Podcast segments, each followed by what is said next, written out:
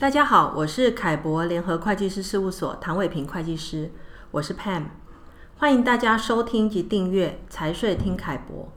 今天我们请到凯博联合会计师事务所李东宪总经理来跟大家谈谈今年三月台湾企业呃依照规定必须要做的 CTP 年度申报。Sam 你好，嘿、hey, 你好，各位听众大家好，Sam。请你先跟大家说明一下什么是 CTP 好吗？好的，CTP 的全称是公司负责人及主要股东资讯申报平台。公司法在二零一八年修订时，增订要求台湾企业需在平台上揭露企业董事、监察人、经理人还有主要股东的资讯。为什么要订定这样的法令呢？主要是为了配合洗钱防治政策。增加企业的透明度，有效掌握公司董事、监察人、经理人还有主要股东的资讯。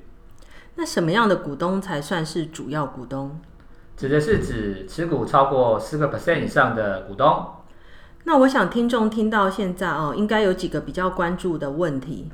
第一个是。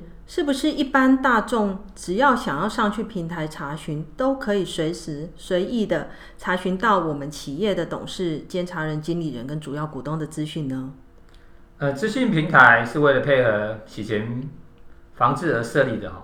原则上它是不对外公开查询的哦，所以并不会开放给任何人去查询，只有行政机关或法院调查洗钱防治案件的时候才可以查询。